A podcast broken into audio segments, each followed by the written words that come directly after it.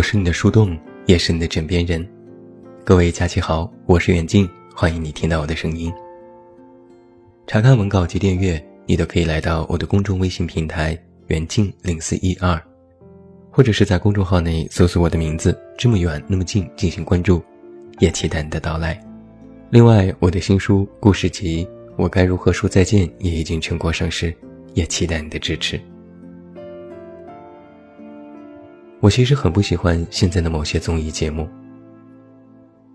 之前火遍中国的某档唱歌比赛，一开始大家关注的是谁的歌声好听，谁的现场表现好。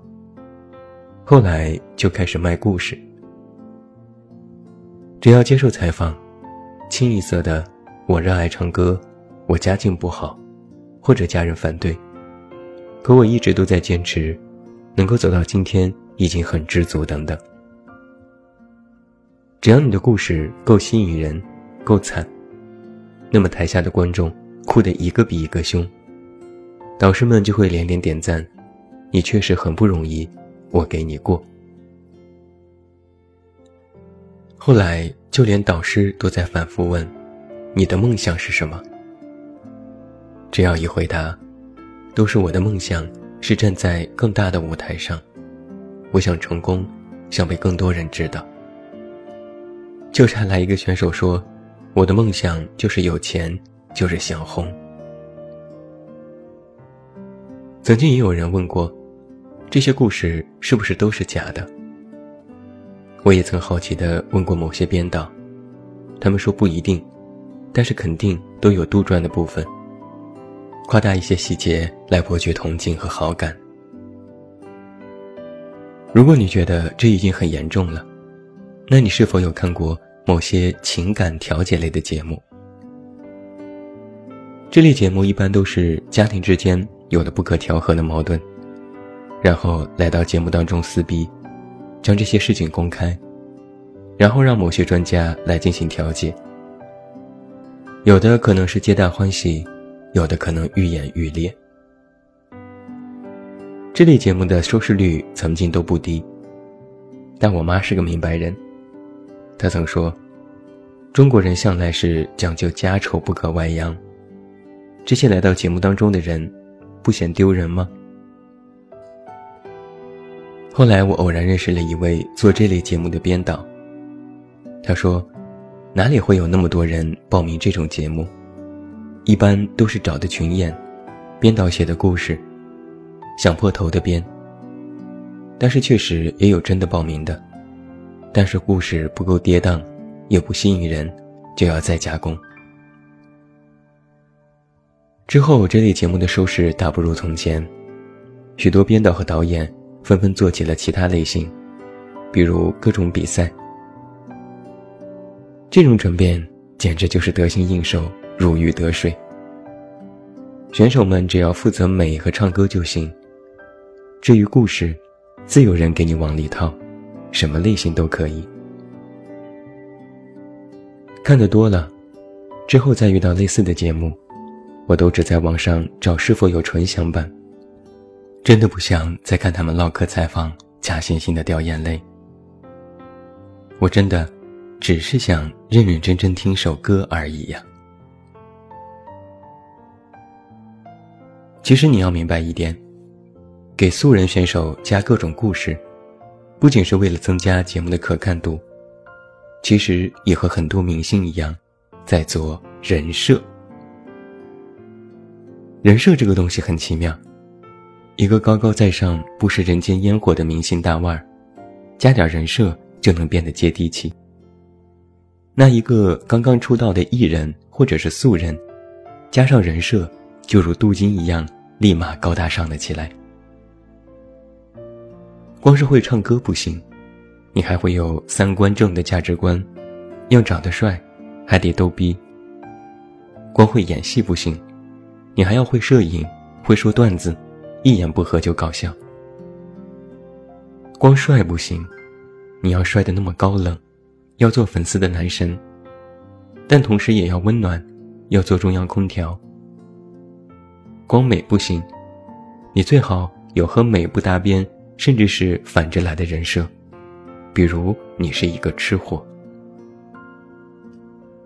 而在这些吃瓜群众看到的人设当中，有多少是明星们真正的人格展现，又有多少是经纪团队的策划和营造？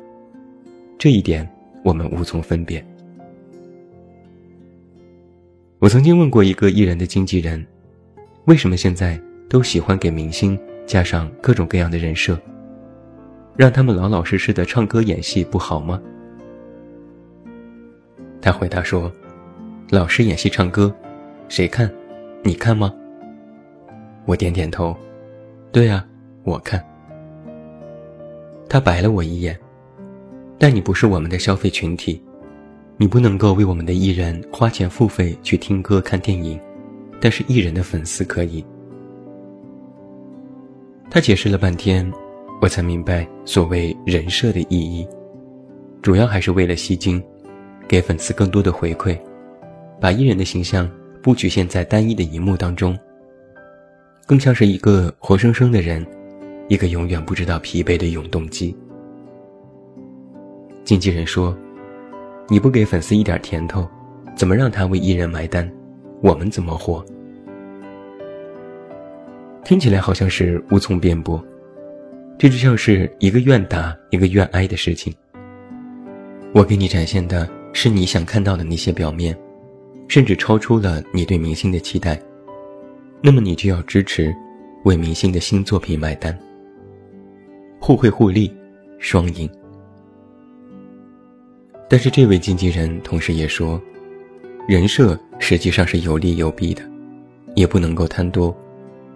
如果维护不过来，或者某一个方面出了乱子，那么这个艺人也就崩了。他神秘的眨眨眼睛。你看看最近的薛之谦就知道了。最近这三个字可谓是频频的出现在大众的视野当中，很多公号都不约而同的用一句话来形容薛之谦，就是全面崩塌。就像是一个完美的人，突然被扯开了一条口子，然后拦腰斩断，连补救都来不及。我曾经在另外一篇文章里看到过这样的话：娱乐圈卖人设的人不少，但像薛之谦将人设卖到了极致的却非常少，或者独他一人。想想确实也对。无论你是怎样的人，无论你希望从薛之谦的身上找到什么特征，你都不会失望。就像是你走进了一家大卖场。本来只是随便逛逛，结果发现哪儿哪儿都是惊喜。你想要深情款，去听听他的歌曲。哪家 KTV 的热门歌单里没有薛之谦的歌？早期的认真的雪，寇切演唱会上的安河桥，一往情深，含情脉脉。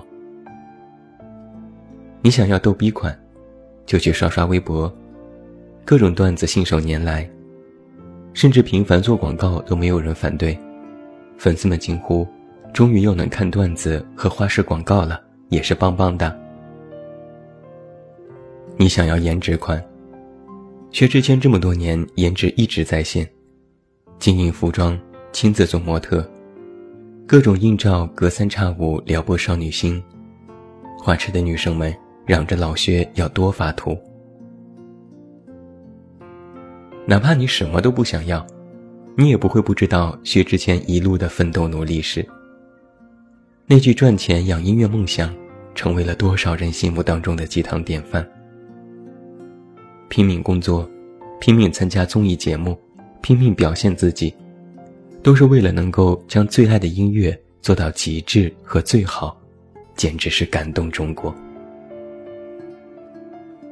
那就是这样一个努力、全面。完美的明星，谁不爱？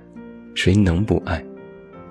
哪怕你真的不爱，你也没办法说出他的一点不好，因为他所做的事情是那么的努力和积极。每个明星都有自己的人设，甚至现在连网红和素人，都愿意给自己加人设来彰显自我的不同和独特，但这本身不是一件坏事。但是很显然，人设不在于多，而在于精。想一下，赵薇的人设是成功，范冰冰的人设就是美，邓超的人设是逗逼，陈赫的人设是天才，迪丽热巴的人设是吃货，杨幂的人设是自黑，或者每个明星都不止一个特色。但是总有一个最大的人设，会让大家想到名字的时候，第一时间冲入脑海。而人设过多，最终带来的就是将自己包装的太过完美，让别人看不到你身上的任何缺陷，以为你就是这样完美的人。那一旦出了一点问题，无论是粉丝也好，吃瓜群众也好，当下的第一反应就是，他怎么会是这样的人？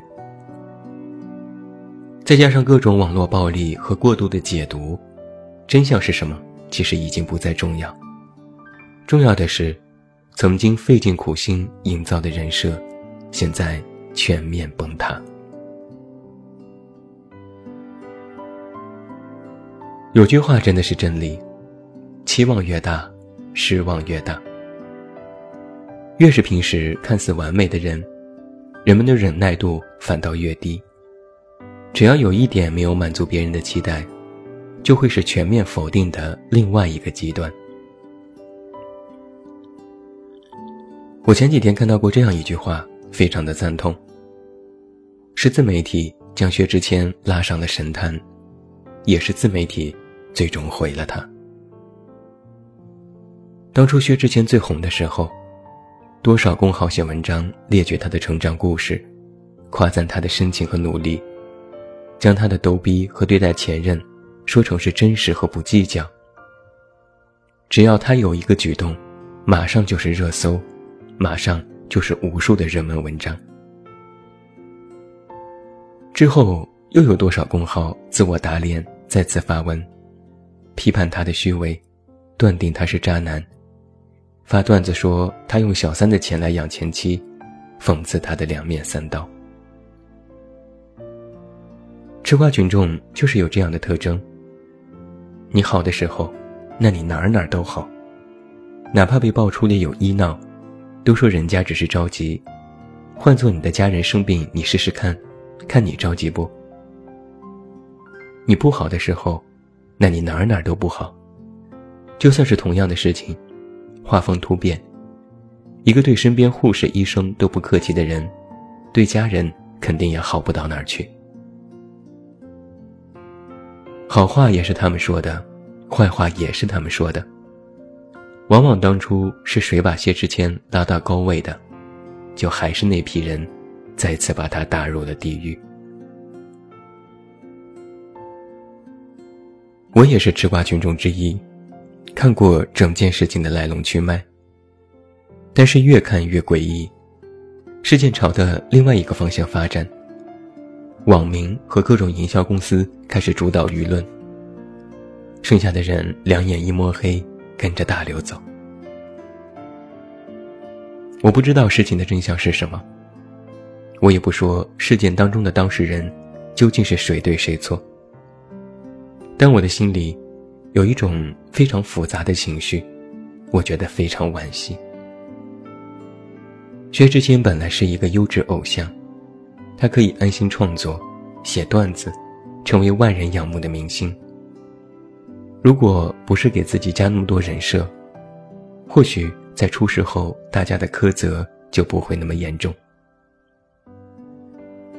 我们本来也都是善良的人，热爱工作，孝顺父母，但我们要的很多，不仅要让别人会唱歌，还要会做人，要懂爱，要自律。要善良，要体贴，要宽容，要完美，要更完美。什么都想要，最终什么都得不到，甚至是全面崩塌。而这话，对明星，对我们，对做自己，对面对别人，都很适用。